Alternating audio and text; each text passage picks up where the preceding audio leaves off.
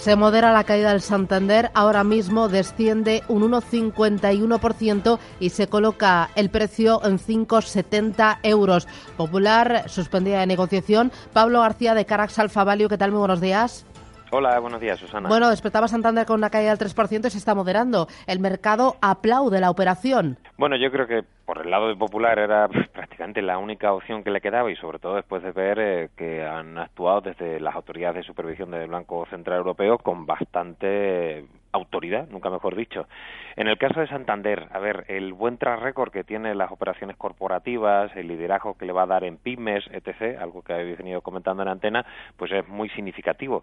Es una operación que a mí, personalmente, no me gusta a corto plazo porque crea una cierta incertidumbre y porque Santander no necesitaba esta operación, pero que entiendo que a medio plazo la verdad es que no había tantas oportunidades corporativas. Últimamente el sector ha estado bastante parado y lo único que hemos tenido es la operación de Banca Monti Paschi en Italia y consolidaciones prácticamente eh, obligadas por, por la eficiencia de los balances de, alguna, de algunos bancos.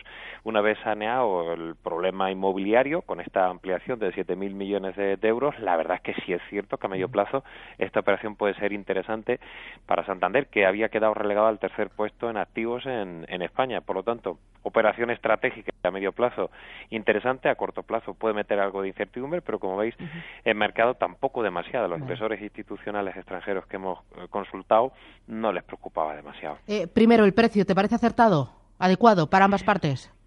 Bueno, el precio al final, eh, yo creo que Santander y sobre todo BBVA lo que pidió es una cierta garantía, como la tuvo Sabadell con la CAM, por ejemplo, para si había algún vicio encubierto cuando hiciera todo el proceso de due diligence, pudieran eh, eh, el punto de vista público, el dinero público, poder eh, sufragar esa, esas pérdidas. Eso no lo ha conseguido Santander, con lo cual al final el banco le sale gratis y lo único que tiene es que sanearlo. Y también entiendo, y esto es complicado de prever por las analistas, que hay un cierto favor político, regulatorio, lo que quieras. Es una patata caliente que teníamos en España, el sexto banco eh, español que de repente está en una situación de quiebra técnica y Santander les echa una mano.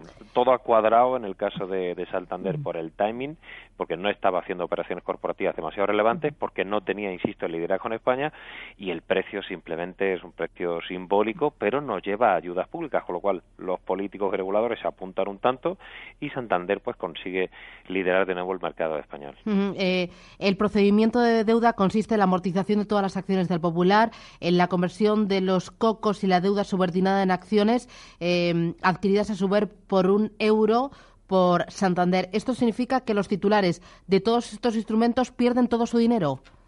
Esos son los perjudicados, claramente. Es eh, los cocos, las acciones y los bonos subordinados y no tanto los, bonos senior o desde luego los, los, que tengan sus depósitos porque estarán cubiertos por el Fondo de Garantía de, de, Depósitos. Pero eso es un riesgo que ya hemos venido comentando en antena desde hace tiempo. Si un banco al final tiene un problema, como ha comentado el FROT, de inviabilidad y problemas de liquidez, la liquidez va a salir o el agujero que tenía el banco va a salir de sus accionistas, de los cocos y de los bonos subordinados. Con lo cual, esto no ha sido una, una una, una, historia de sorpresa, lo hemos venido viendo día tras día, por lo tanto, insisto, es, el, yo creo que, que, era algo bastante, bastante esperado. Uh -huh. Podríamos decir que Santander rescata popular sin dinero público. Sí. Correcto, yo creo que es un buen titular. Vale. Eh, ¿La reacción del resto del sector bancario lógica? Bueno, a mí al principio me sorprendía, no tanto hoy, sino los últimos días. Algunos comentaban el efecto contagio y yo insistía, de efecto contagio ninguno. El sector es verdad, europeo hablo, eh, ha tenido un recorte pues eh, eh, más o menos razonable después de las subidas fuertes.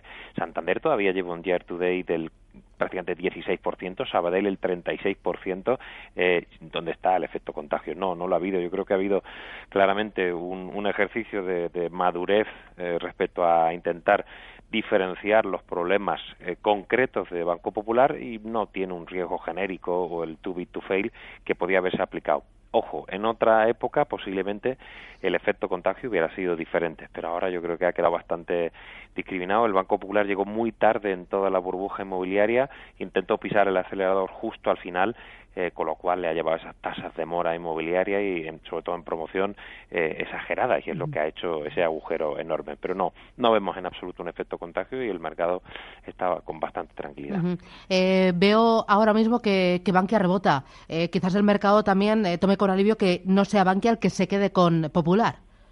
Bueno, es que era, eso sí hubiera sido una nacionalización encubierta, es decir, todo lo que sea que, que un banco que está liderado en su accionariado por el FROB que metiera dinero, a mí era una operación que no me gustaba en absoluto. Por eso el titular que comentabas antes eh, eh, es muy acertado, ¿no? que Santander rescata popular sin dinero público y todos, pues por lo menos han respirado tranquilos que sea el coloso cántabro que, que se quede con, Banco Popular.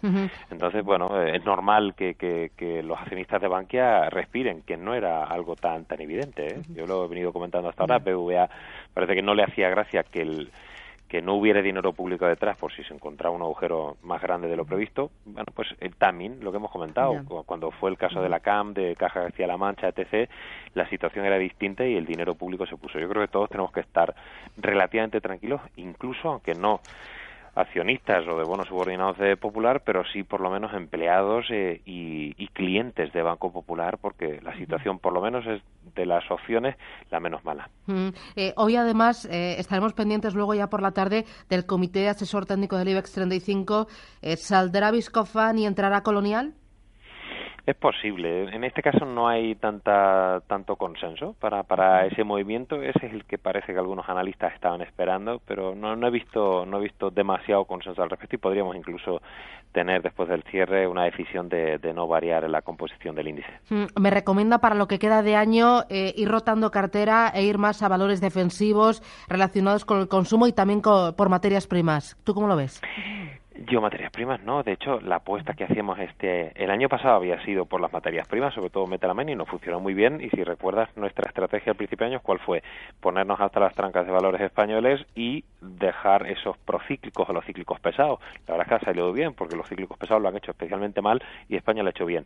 Ahora nos mostramos un poco más conservadores con España, hemos ido reduciendo las posiciones en España, estamos mirando de reojo a Italia que se ha quedado muy retrasada, ayer incluso ya tuvo un performance bastante mejor. Y lo que hemos hecho ayer estuvo en España España visitando con Telecoms y la semana pasada con Utilities, dos sectores que el último mes y pico lo han hecho muy bien, que habían quedado olvidados. Esa es la rotación que nosotros estamos previendo. Quien ahora está entrando más en procíclicas, yo creo que ha llegado con el pie cambiado. Eh, yo creo que habría que esperar un poco más. Ojo, Tenaris, ArcelorMittal se han puesto en valor, pero como posicionarnos en los índices sobreponderados ahora en Deep Cyclical, pensamos que, no es lo, desde luego no es nuestra estrategia. Pablo García Carax Alfa Value, gracias. Buen día. Un placer igualmente.